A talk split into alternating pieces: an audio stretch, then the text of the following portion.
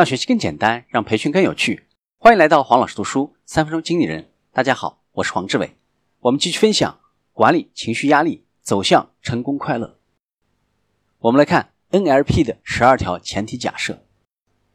NLP 是对人类主观经验的研究，研究人的大脑如何工作，以及如何提升它的运作效率。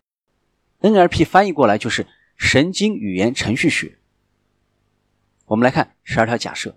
第一个，没有两个人是一样的，只有尊重别人的不同之处，别人才会尊重你的独特之处。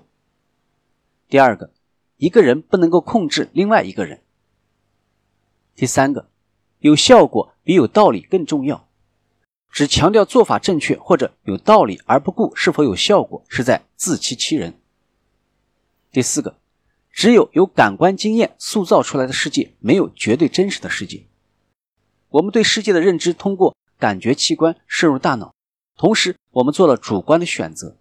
我们的信念和价值观是主观形成的，因此对一个人来说，没有绝对的真实，只有主观的真实或者相对的真实。无需改变外面的世界，只需改变我们自己，人生就会有所改变。第五个。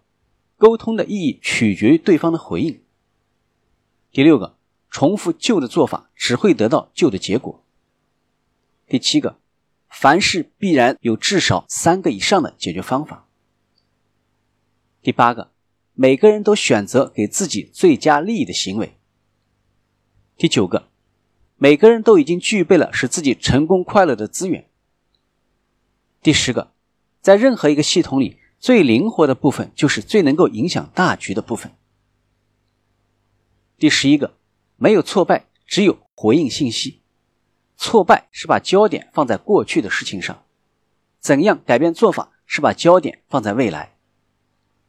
第十二，动机和情绪总不会错，只是行为没有效果而已。